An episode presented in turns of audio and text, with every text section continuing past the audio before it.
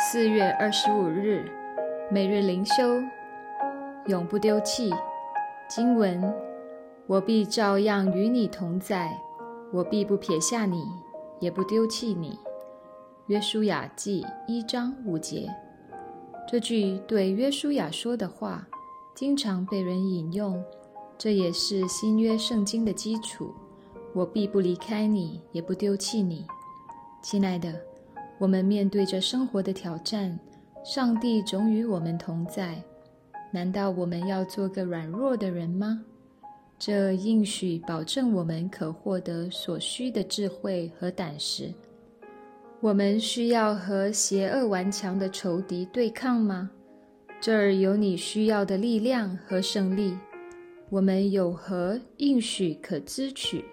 这儿就有一个：上帝必与你同在。若耶和华失信，我们可就惨了。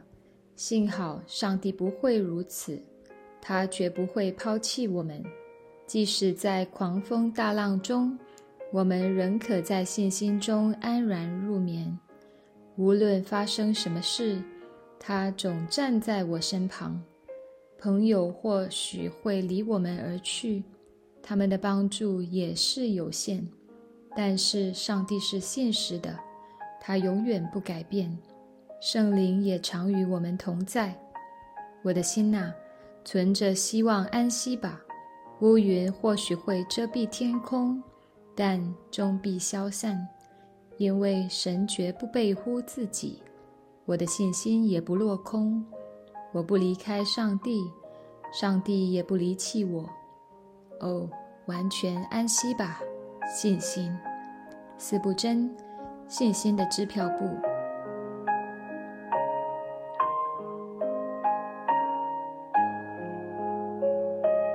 每日读经，以西结书二十五到二十八章，不再存留于世。每当你访问一些金碧辉煌的城市或宫殿时，你有什么感想？前一段时间，我们一些教会肢体。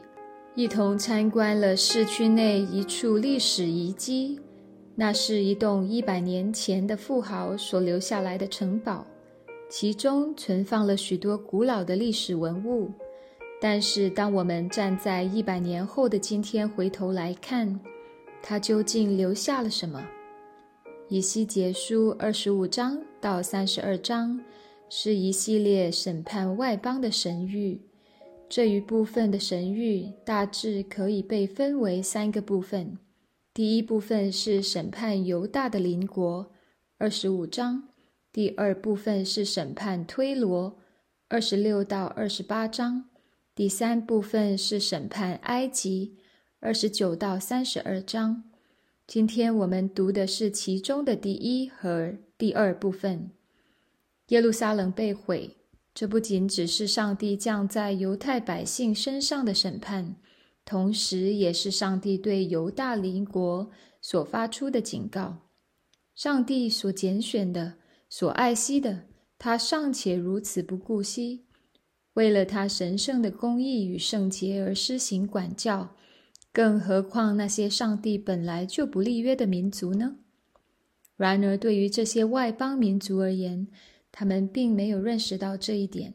值得留意的是，在这里，上帝没有吩咐以西结谈论巴比伦。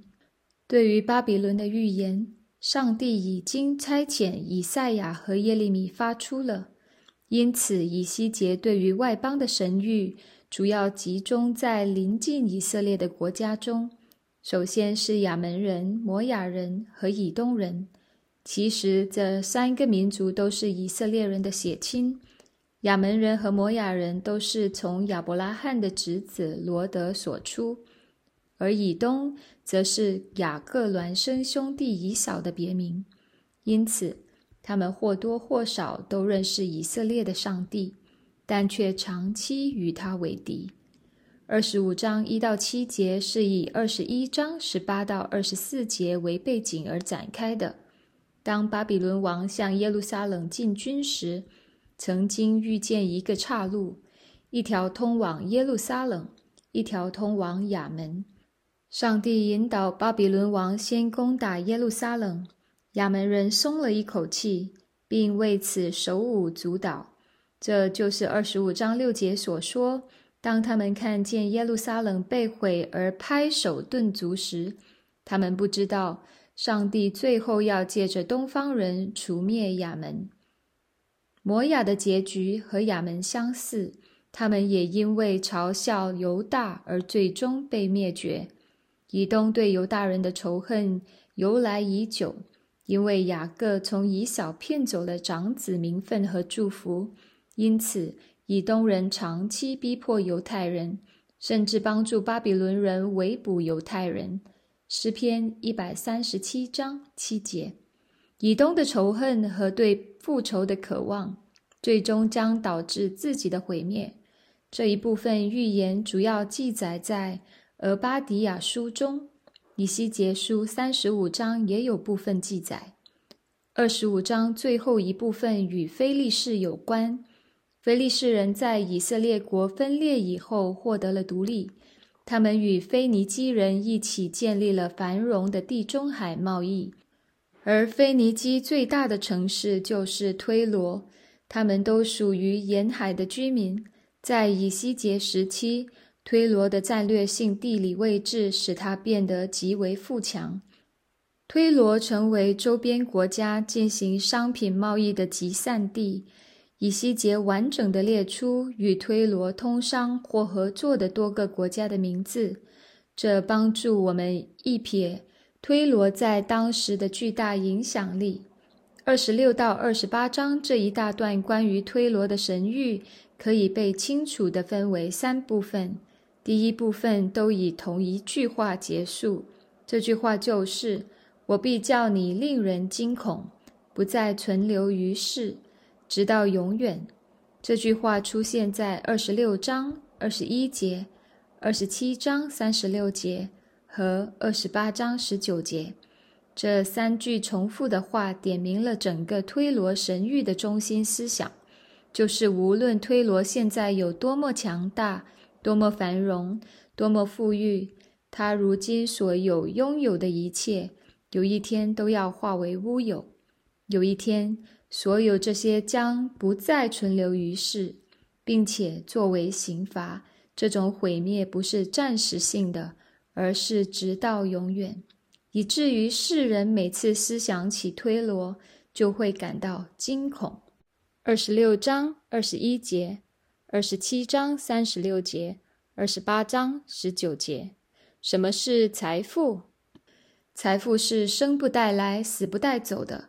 财富是我们生活的工具，但很多时候却成为了我们的偶像。财富应该服务于我们，正如上帝为亚当创造了世界，是要让这万有服务于亚当。但是罪人最终却将万有都当作偶像，因为人心在远离上帝的日子中，不断寻找新的偶像来填满其中的空虚。推罗的繁荣今何在？其实不止推罗，人类历史上曾经建造过的大城数不胜数，但其中有许多已经成为荒漠。当一座城市繁华的时候，有谁会想到这座城市的未来是如此荒凉，甚至不留一砖一瓦呢？平心而论，没有人会想象得到如此宏伟的高楼、如此壮丽的宫殿、如此巨大的花园、如此繁华的港口和街道，最终却如一场云烟。有多少人曾经在其中？为了一点蝇头小利而争得面红耳赤，最终却在耶和华上帝的一句“不再存留于世”中幻灭。这既是推罗的结局，也是历史的真相。什么才能存到永远？你今天在追求的是那存到永远的事物吗？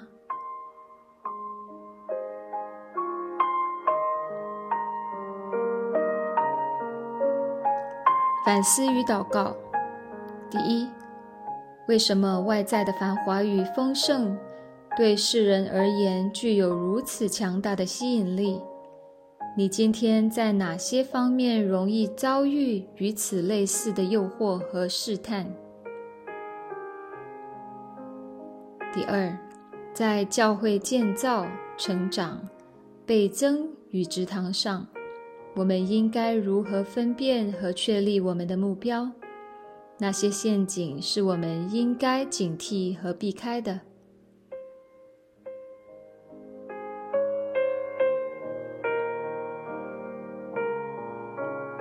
亲爱的天父，求你指教我，使我明白什么才是存到永恒的事物。主啊，这个世上一切的繁华与财富都要过去，我们的肉体有一天也要过去，唯有你的话语永不废去，你属天的救恩永不废去。天父，求你使我在各种属世的追求中醒悟过来。使我离弃各样属世的情欲，使我的心不再被这些属世的偶像所捆绑，使我的生活单单以基督为中心，单单敬拜他。如此祷告是奉我主耶稣基督的名求，阿门。以上读经分享与祷告来自杨文浩传道。